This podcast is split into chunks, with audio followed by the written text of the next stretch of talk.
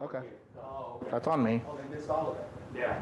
Sorry. All right, no worries. All right, so today's message. Today we're going to be talking about what it means to trust God. Hoy vamos a hablar de las claves para confiar en Dios. In order for any relationship to work, there has to be trust. It's not really possible to be close to someone if you don't trust them. Claro. Para que una relación funcione, tiene que existir confianza. No, hay, no, hay- no es, no es posible eh, tener una relación o, o crecer una relación si no existe esa confianza.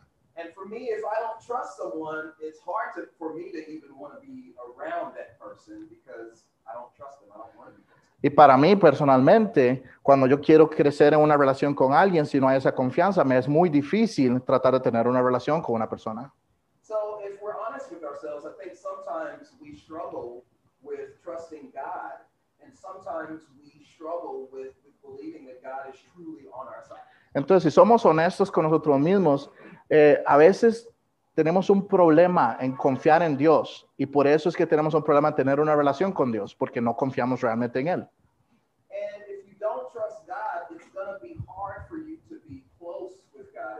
God, Y si usted no confía en Dios, entonces, ¿cómo puede usted crecer más cercano a Dios y seguirle? Because sometimes God is going to ask you to do very difficult things. And the key is we have to learn to trust God. Porque Dios nos va a pedir hacer cosas a veces que son difíciles y la llave es confiar en Él. So turn in your Bibles to Joshua chapter 6. Joshua chapter 6 is the story about how the children of Israel won the battle at Jericho. Entonces, eh, Josué capítulo 6 es la historia de cómo el pueblo de Israel este, luchó la batalla en Jericó. So let me give you some background. God used Moses to bring the children of Israel out of Egypt. Entonces, les voy a dar un poquito de contexto. Este, Dios utilizó a Moisés para sacar al pueblo de Israel de Egipto. Y la idea de Dios era sacar al pueblo de Israel de Egipto para llevarlos a la tierra prometida. And then they went through 40 years of wandering in the wilderness due to their disobedience, and they finally made it to the promised land. Y esto los llevó a estar 40 años en, en- en el desierto por su desobediencia.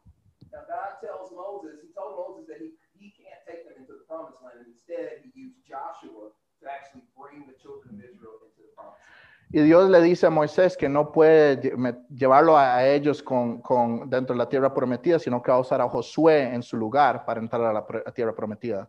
Now, the children of Israel, they were told that there were people occupying the promised land that they were going to have to go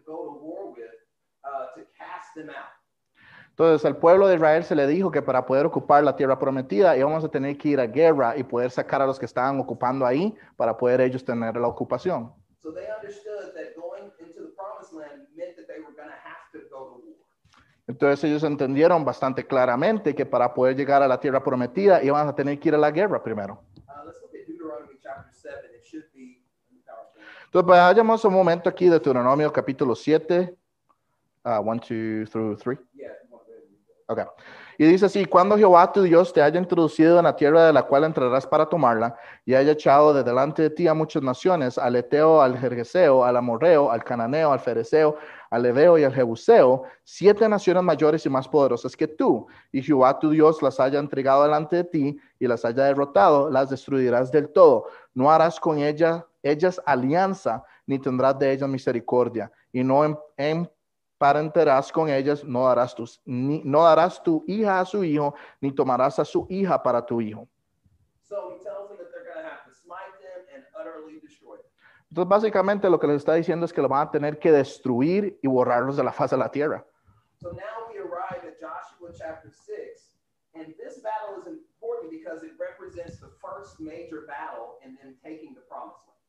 Entonces, entramos al capítulo 6 de Josué y esto es importante porque básicamente vamos a ver la primera batalla eh, importante o grande para poder tomar la, la posesión de la tierra prometida. So come. Y van a haber muchas batallas que van a venir, pero esta es clave. Now, the other thing you need to know is that this battle is with a city called Jericho. Y lo que tenemos que saber es que esta batalla es con la ciudad de Jericó. Now, this city was a it was a very well protected city. Y esto era una ciudad bastante bien protegida. Es abajo. Mm. Um, So it had a double wall for protection. Tenía una, era tan bien protegida que tenía una doble pared de protección. The outer wall was six feet thick, and the inner wall was 12 feet thick. Y entonces, una era de 6 pies de espesor y la otra de 12 pies de espesor. And these walls were three stories high. Y eran de, de la altura de un segundo piso. And so the city was well stocked with food, and the people could stay in there for a long time, and they would not have to leave. Y la ciudad estaba bien provisionada de comidas y alimentos, entonces ellos podían quedarse dentro de la ciudad todo el tiempo que fuera necesario estar adentro. So this seems like an impossible challenge for the children of Israel to win this battle. Y esto parece como una, una batalla bastante difícil de ganar, ¿verdad? Con todas estas cosas que hemos estado diciendo. But Jeremiah 32 27 says, Pero Jeremías 32, 27 dice, He aquí, yo soy Jehová, Dios de toda carne. ¿Habrá algo que sea difícil para mí? So defeating Jericho may have seemed like an impossible challenge, but we know nothing is too hard for God. Y podemos pensar que de, de- de haber este, derrotado a Jericó puede ser complejo, pero no hay nada lo suficientemente grande para que Dios no lo pueda derrotar. And I want that to be an encouragement to you this morning. Your, if you have an impossible situation in your life, I want you to know that nothing is too hard for God. Y yo quiero que esto sea un motivante para usted en esta mañana, para que usted escuche esto. Si hay algo en su vida que usted cree que es colosal, grande, difícil de, de- de derrotar, no piense así, porque Dios es más poderoso que eso.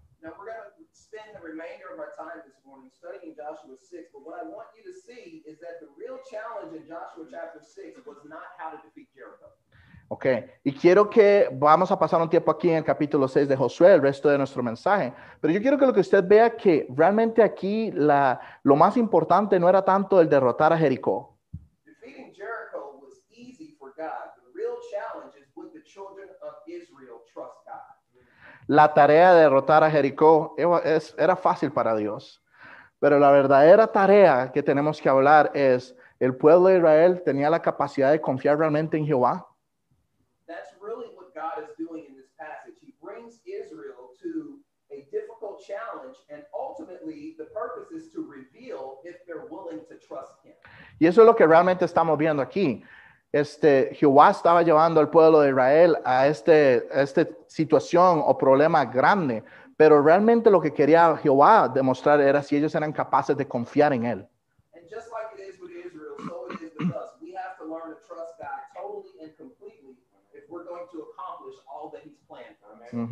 Y es exactamente igual para nosotros los cristianos en nuestros tiempos. Si queremos lograr vencer estos, es- estas grandes edificaciones, tenemos que aprender a confiar en Dios.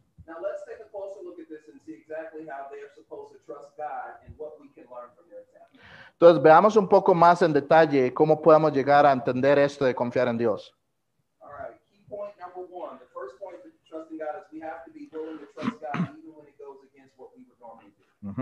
Punto número uno, tenemos que confiar en Dios aun cuando hacemos, cuando lo que hacemos va en contra de lo que es normal.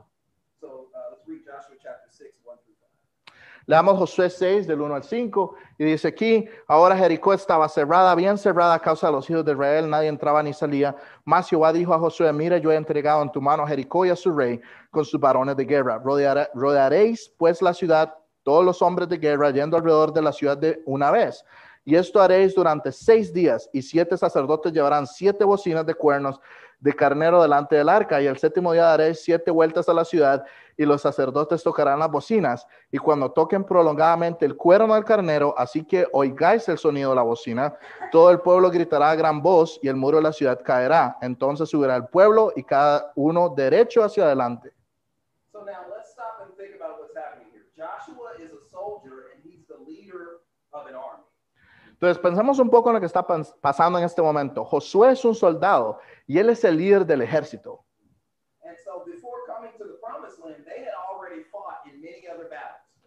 Y antes de llegar a, la- a- a esta guerra de la tierra prometida, él ya había estado en muchas otras batallas. So Joshua knew how to fight.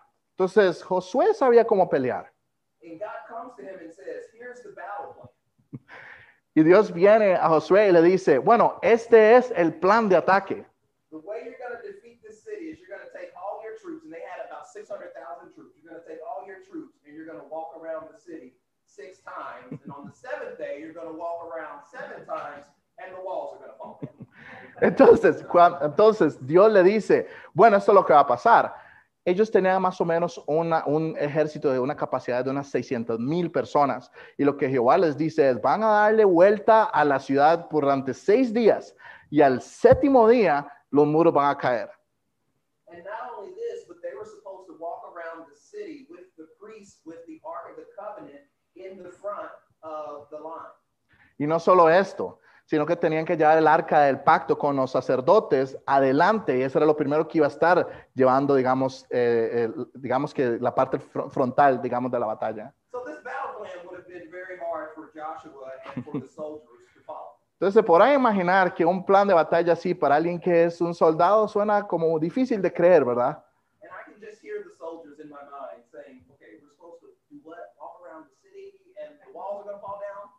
Y puedo tan siquiera escuchar en mi mente a los soldados decir, ok, un momento, tengo que caminar alrededor de la ciudad y, y qué, y que después al séptimo día las, las, las murallas se van a caer solas.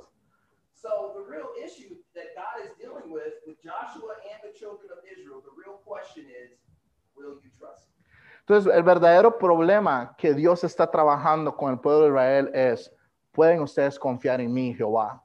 So what God is saying to the children of Israel is, I'm not going to do things your way. Are you willing to do this my way? Y lo que Jehová les está diciendo es, no vamos a hacer las cosas de tu forma, vamos a hacerla de mi manera. I know you're a soldier and that you have your own strategy and your plan, but are you willing to follow my plan? Y yo sé que sos un soldado y que tienes una estrategia y un plan, pero ¿estás dispuesto a seguirme a mí?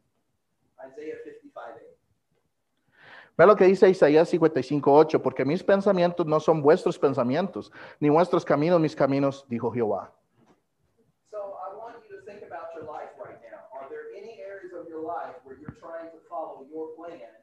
Your strategy because it makes sense to you, but it's not what God? Entonces yo quisiera que usted piense esto en su propia vida. Hay cosas en su vida en este momento que usted está tratando de poner estrategia o un plan eh, para resolverlo de su propia forma, en vez de la forma de Jehová o la forma de Dios.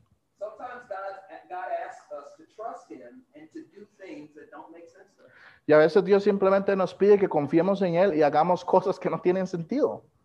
Uh, go to Luke chapter 5. Ve lo que dice Lucas capítulo 5, versículo 4 al 6.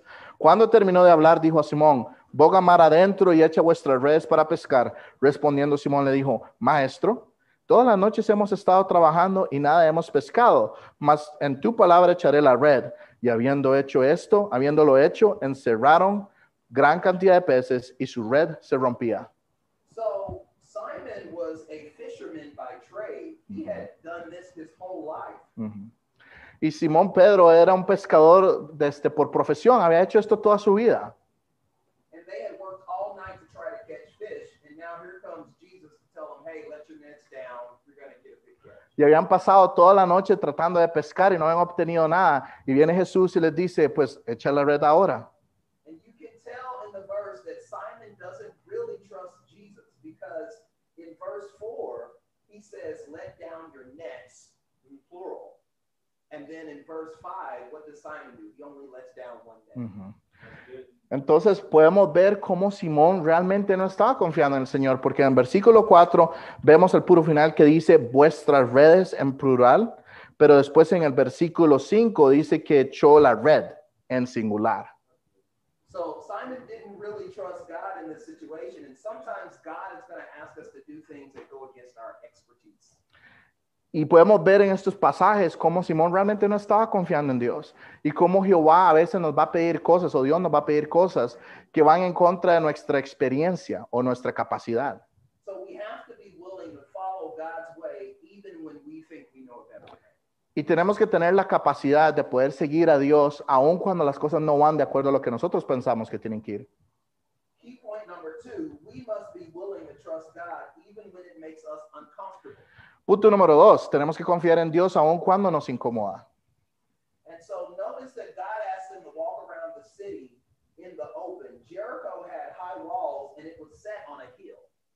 Y entonces vea que, que lo que está pasando en José 6, eh, Dios les está pidiendo que vayan y derroten esta ciudad de Jericó con, con dos murallas súper altas que también además de eso estaban en una loma. La ciudad de Jericó estaba en una loma. means that Jericho had the high ground. This means that Jericho would have had the Entonces, para los que no saben de tácticas de guerra, cuando usted está en la parte arriba, quiere decir que usted lleva la ventaja táctica, porque usted puede matar a la otra persona que está abajo. Entonces, quiere decir que ellos llevaban la de perder. So the children of Israel would have been vulnerable and exposed for seven days while they were walking around the city. Entonces, eso quiere decir que el pueblo de Israel durante siete días iba a estar dando vueltas alrededor de Jericó, expuestos a lo que estaba del otro lado de la muralla. And this would have been very uncomfortable for them. Y esto era- era definitivamente muy incómodo para ellos. And so here God is simply asking them, Will you trust me? Yes, this is uncomfortable, but will you trust me? Y entonces aquí Dios les está diciendo, eh, yo sé que esto es incómodo, pero ¿puedes confiar en mí? Sí o no. And how about you this morning? Maybe God has you in a difficult situation where you're uncomfortable. Are you willing to trust God? Y entonces, ¿cómo podemos relacionarnos con, e- con este, este tema esta mañana? Tal vez usted está en este momento en una situación difícil y Dios le está preguntando, ¿puede usted confiar en mí? At the end of 2013, I got laid off from my job of seven years. Um, and um, En el año 2013, este, yo fui, este, bueno, perdí mi trabajo, un trabajo que tenía yo por siete años. and being without a job, of course, made me very uncomfortable. Y estar sin trabajo definitivamente me hizo estar muy incómodo. But one of the things that I knew for certain was that God had me here at Midtown. Y una de las cosas que yo estaba 100% seguro es que Dios me tenía aquí en Midtown. And many of my friends, my lost friends, they kind of made fun of me because I was only searching for jobs in Kansas City. I didn't apply for jobs anywhere else. Y algunos de mis amigos este, decían, "Que- creo que tienes un problema porque estás buscando solo trabajos aquí en Kansas City. Entonces, esos amigos son eh, personas no, no creyentes, no entendían lo que Eric estaba haciendo. And so I didn't apply for jobs all over the United States, just Kansas City. Uh, and the decision to stay here, I just decided that God was going to have to provide for me here in Kansas City. Y la decisión que yo tomé era porque yo dije, ¿para qué voy a ir a buscar trabajo alrededor de todo, el, todo los Estados Unidos? Si yo sé que Dios me tiene en MBT, MBT está en Kansas City y Dios va a tener que proveer para mí estando yo aquí en Kansas City. Now, God did test me in this because I remember looking at my bank account saying, okay, I can still live. What are we going to do? Pero Dios sí, sí me llevó a un- momento de prueba porque llegó un punto de mi vida donde yo fui mi, mi- vi mi cuenta bancaria, como el balance bajaba, dije, ok Dios, creo que ya es hora de que tú hagas algo.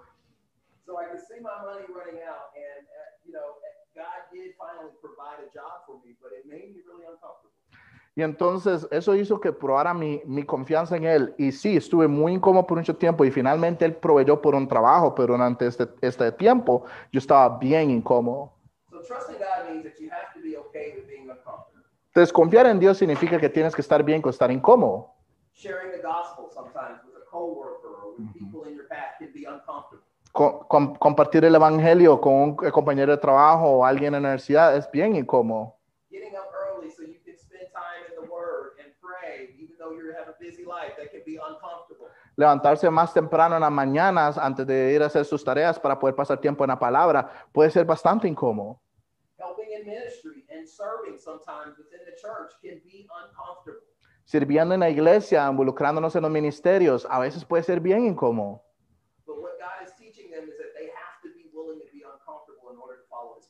Pero lo que Dios nos está tratando de enseñar es que tenemos que estar bien con estar incómodos para poder seguir su plan. Punto número tres, tenemos que confiar en Dios y hacerlo con paciencia. So now they had to walk around the city for seven days. This isn't what soldiers want to do, they want to fight.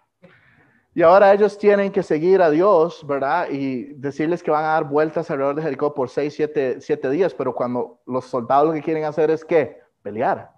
And God says, wait, and He tells them to slow down. Y Dios les dice, detente y baja la velocidad. Hebrews 12:1.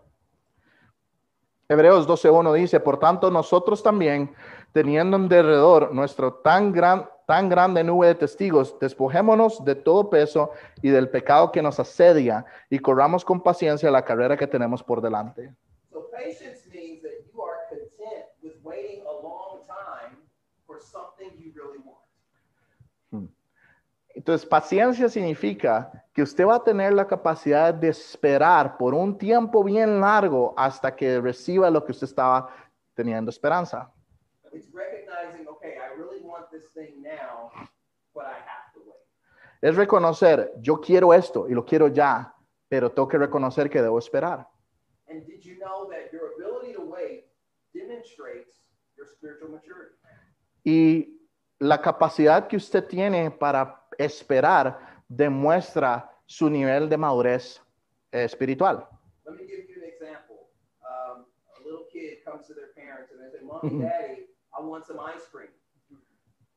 Ok, entonces déjeme darle un ejemplo. Un pequeño niño viene a donde mamá y papá y le dice, mami, papi, quiero, quiero helado. And sometimes the response is, wait.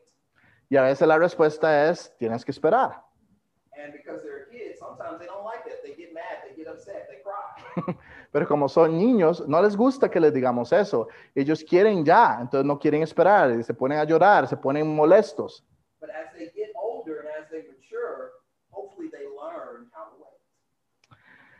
Y lo deseable sería, ¿verdad? Lo esperable sería que conforme van haciéndose más adultos, van a aprender a esperar. So growing in maturity teaches us how to delay pleasure and how to wait. Entonces, creer en madurez nos ayuda a detener o, o esperar a recibir ese placer en tiempo oportuno. So the same thing is true in our walk with the Lord. Sometimes God wants to provide certain things, but he wants us to learn to wait first. Y lo mismo es nuestro, nuestra relación con el Señor. A veces necesitamos o queremos algo, pero Dios quiere que esperemos y tengamos la paciencia de recibirlo en el tiempo que Él determina. So we have to learn to trust God and wait on his time. Y tenemos que aprender a confiar en Dios y en sus tiempos.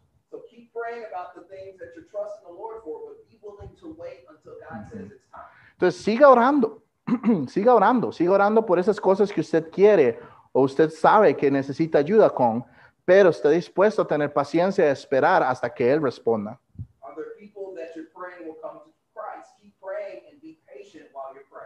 Hay personas por las cuales usted está orando para que vengan a los pies de Cristo. No, des- no desmaye, siga orando y esperando que todo va a ser en su tiempo. Maybe you're trusting the Lord for a different job. Maybe you, you hate your job. I've had that situation too. Tal vez usted está confiando en el Señor para que le dé otro trabajo. Tal vez usted detesta su trabajo. Yo estaba en esa situación también. Hace unos años atrás yo tuve un trabajo que realmente no me gustaba. Y tuve un nuevo jefe y definitivamente la situación no iba muy bien. And I worked at that job for, at, at that time, I had been there for five years. Y ya llevaba más o menos unos cinco años para este tiempo. And then I remember getting this opportunity to apply for this bigger position with, with Avon. Are you guys familiar with Avon? Avon? Sí. Entonces, entonces eh, me salió esta oportunidad que er- se veía bastante bien para trabajar para esta gente de Avon. So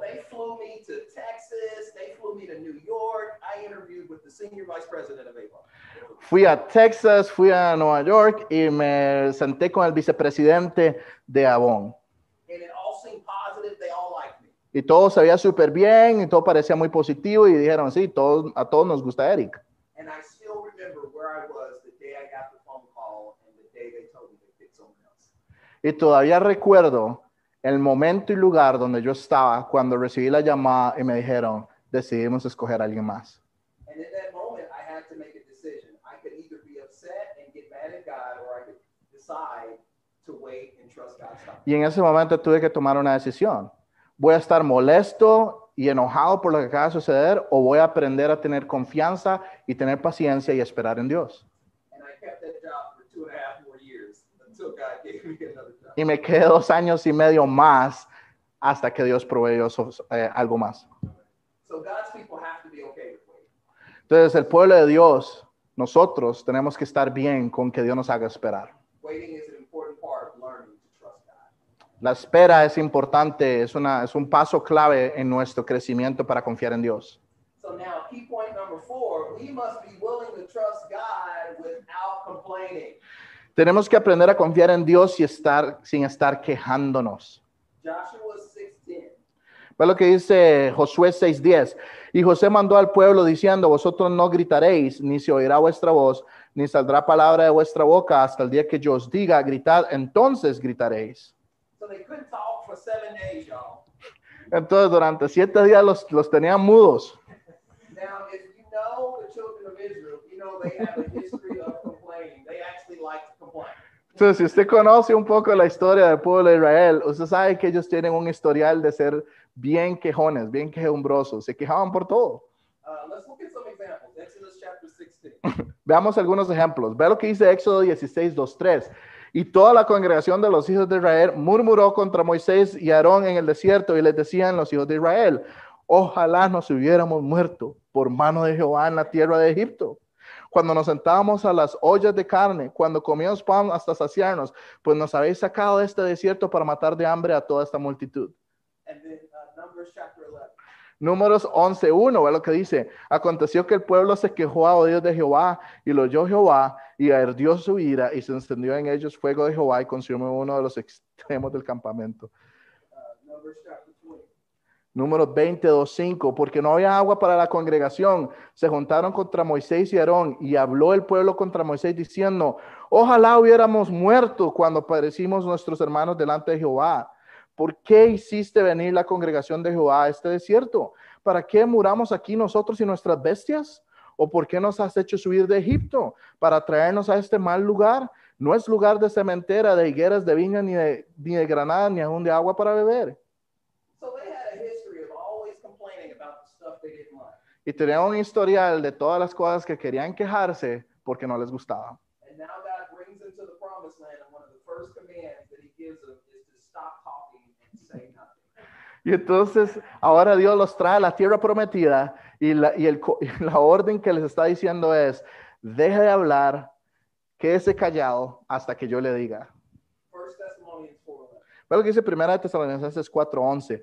¿Y qué procuréis tener tranquilidad y ocuparos en vuestros negocios y trabajar con vuestras manos de la manera que os hemos mandado? I love this verse because it says we have to study, right? You have to focus on it, put attention. Study to be quiet.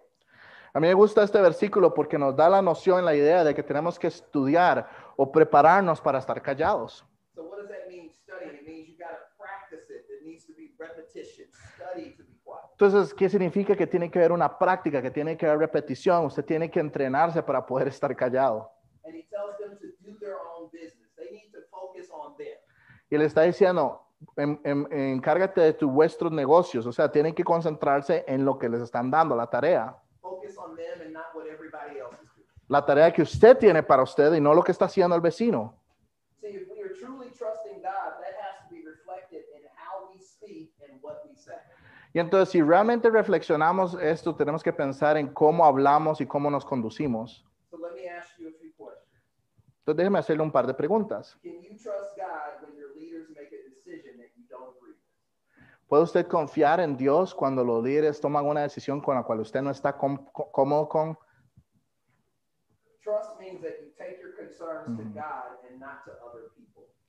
Confianza en Dios significa que usted le lleva este tipo de preocupaciones al Señor y no a otras personas. Usted le dice a Dios cuál es el problema, usted dice a Dios, Dios, usted ve a ver cómo lo resuelve. So you may not always agree with everything that Pastor Mata does, Y tal vez usted no está de acuerdo con todo lo que el pastor Mata hace, but the real issue is can you trust that God is still in control? pero usted puede confiar en que Dios está en control. Uh, Numbers chapter 12. Números capítulo 12, versículo del 5 al 10 dice, entonces Jehová descendió de la columna de la nube y se puso a la puerta del tabernáculo y llamó a Aarón y a María y salieron ambos y él les dijo, oíd ahora mis palabras, cuando haya entre vosotros profeta de Jehová, le apareceré en visión, en sueños hablaré con él, no así mi siervo Moisés, que es fiel en toda mi casa. Cara a cara hablaré con él y, cla- y claramente y no por figuras y verá la apariencia de Jehová, porque pues no tuviste temor de hablar contra mi siervo Moisés. Entonces la ira de Jehová se encendió contra ellos y se fue. Y la nube se apartó del tabernáculo y he aquí que María estaba leprosa como la nieve. Y miró a Aarón a María y he aquí que estaba leprosa. So Aaron and his wife were speaking against Moses and God over her. Y Aarón y María estaban hablando en contra de Moisés. Y Dios oyó esto. And so he says in verse 8, Why were you not afraid to speak against my servant Moses? Y en el versículo 8 vemos cómo le pregunta, ¿por qué pues no tuviste temor de hablar en contra de mi siervo Moisés? And so here is an important lesson. We demonstrate our fear of God in how we treat the leaders that he's put over us. Y aquí hay un punto clave. Nosotros demostramos nuestro temor de- hacia Dios, o nuestro respeto hacia Dios, de la forma en que tratamos a nuestros líderes. And so I submit to my pastors because I fear God. Yo me someto a los pastores de esta iglesia porque temo a Dios. So when we truly come to a place where we're willing to trust God, we don't have to engage in. Entonces, cuando venimos a un punto así donde tenemos que lidiar con algo, eh, no- eh, lo hablamos con Dios, pero no nos podemos poner en la posición de quejarnos, porque tenemos que entender y entendemos que Dios es el que está en control. Okay, you. Tengo un punto más con ustedes, ya casito. All right. Key point number five. We have to be willing to trust God by recognizing his lordship. God is Lord over everything. Tenemos que confiar en el Dios reconociendo su señorío. Dios es el Señor sobre todo y Él es supremo. So let's look back again at Joshua chapter 6 and verse 4. Ve lo que dice Josué 6:4. Y siete sacerdotes llevarán siete bocinas de cuernos de carnero delante del arca, y al séptimo día daréis siete vueltas a la ciudad, y los sacerdotes tocarán las bocinas. So now there's something here that I want you to notice. He tells them to walk around the city for seven days. Y algo que yo quiero que usted entienda, Él les da la orden de caminar alrededor de la ciudad por siete días. Now, what does that mean? It means that they have to break the Sabbath. ¿Qué significa eso? Significa que tienen que quebrar el sábado. So here's the key God is the one who put the Sabbath in place. Y aquí hay un, un punto clave. That's good. Aquí hay un punto clave. Este, Dios fue el que instituyó el sábado. Y eso significa también que Dios puede cambiarlo. But Israel never really learned that lesson. Pero Israel nunca entendió ese punto. Go to Luke chapter 6. Vayan a Lucas pues, capítulo 6, 1, 5. Aconteció en un día de reposo que pasando Jesús por, las, por, por los sembrados, sus discípulos arrancaban espigas y comían, y restregándolos con las manos, algunos de los fariseos les dijeron, ¿por qué hacéis lo que no es lícito hacer en los días de reposo? Respondiendo Jesús les dijo, ni aun esto habéis leído lo que hizo David cuando tuvo hambre él y los que con él estaban, como entró en la casa de Dios y tomó los panes de la proposición, de los cuales no es lícito comer, sino solo a él los sacerdotes, y comió. Y dio también a los que estaban con él, y les decía, el Hijo de Hombre es Señor aún del día de reposo. So here in Luke 6, this is centuries later, we still have the same basic issue. The religious Pharisees take issue with the disciples gathering food on the Sabbath. Y aún cientos de años después, los fariseos cometen el mismo error de no entender este principio. And Jesus' point to them is that he is Lord of the Sabbath. Y Jesucristo les dice, el Hijo de Hombre es Señor aún del día de reposo. Él, él fue el que dio el, el día de reposo, él lo puede suspender si él quiere. So ultimately, the issue is the lordship of Christ. Will you trust at that, that God is truly Lord in every area of your life? Y últimamente, entonces realmente el tema es si el Señor es realmente el Señor de su vida o no. Si Jesucristo es el Señor de su vida o no. So he has to be Lord over your thoughts. Él tiene que ser Señor sobre sus pensamientos. He's got to be Lord over your children. Tiene que ser Señor sobre sus hijos. He's got to be Lord over your job. Tiene que ser el Señor en- eh, sobre su trabajo. He's got to be Lord over your money. Tiene que ser el Señor sobre su dinero. He's got to be Lord over your emotions. Tiene que ser Señor sobre sus emociones. He's got to be Lord over your habits. Tiene que ser el Señor en sus hábitos. He's got to be Lord over your possessions. Tiene que ser el Señor de sus posesiones.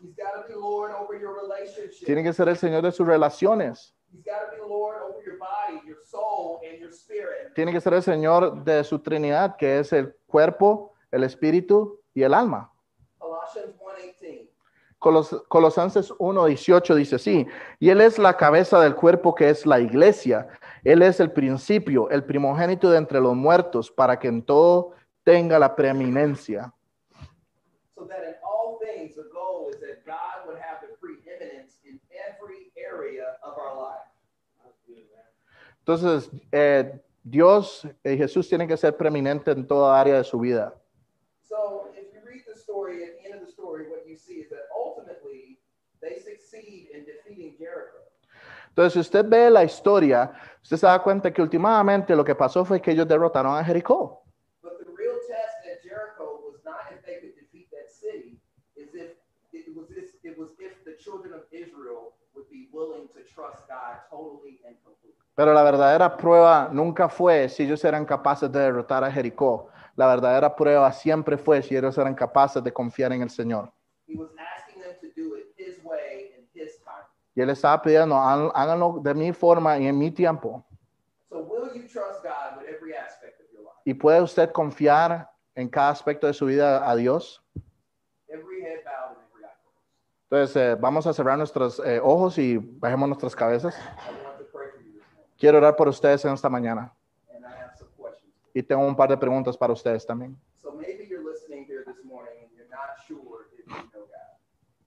Tal vez usted está escuchando esto esta mañana y usted no está 100% seguro, seguro de que usted conoce al Señor. And if not, I want you to know that Christ died on the cross for your sins. He did so in order for you to have eternal life. Y si usted no sabe de su salvación, quiero que sepa lo siguiente. Cristo murió en la cruz para darle libertad de sus pecados y salvarlo del fuego eh, venidero.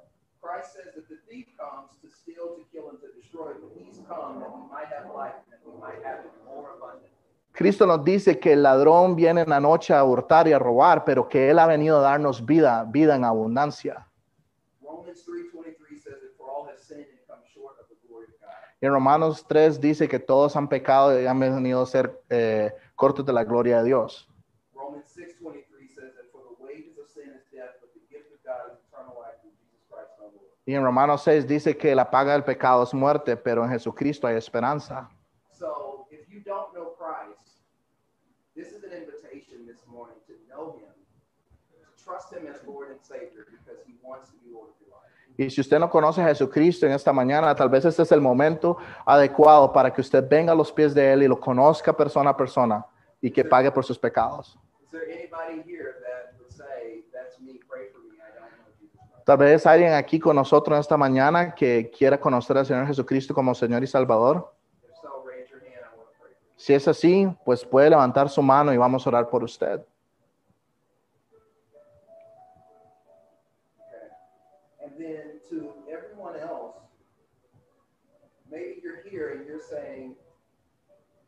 Some area of your life that you're struggling to trust God with. Maybe it's your job, maybe it's your family, maybe it's your finances. Y para los demás que estamos aquí, tal vez es- hay un área en su vida que usted no ha entregado al Señor. Tal vez usted está luchando con su familia, tal vez usted está luchando con sus finanzas. Is there anybody here that would say, pray for me? I, I know God, but there's some areas of my life where I'm struggling to trust God. Hay alguien aquí que esté con nosotros esta mañana que diga, conozco al Señor, pero estoy realmente luchando con poner toda mi confianza en el Señor. Puede levantar su mano. Veo sus manos, veo sus manos, veo sus manos. Oremos. Padres, eh, te damos gracias por tu bondad.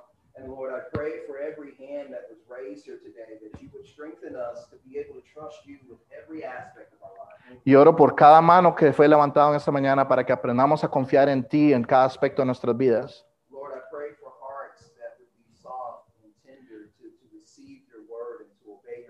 Oro por corazones que sean ablandados para que podamos recibir de tu palabra y podamos crecer en verdad. Eh, Padre, haznos fuertes para que podamos amarte a ti más que lo que amamos las demás cosas. And where we need to trust you more, Lord, show us and help us to be obedient to follow you in all things. Y donde tenemos que confiar en ti, Señor, y que podamos tener la confianza de, obede- de obedecerte y seguirte donde sea que nos, nos- nos mandes. En nombre de Jesucristo oramos. Amén.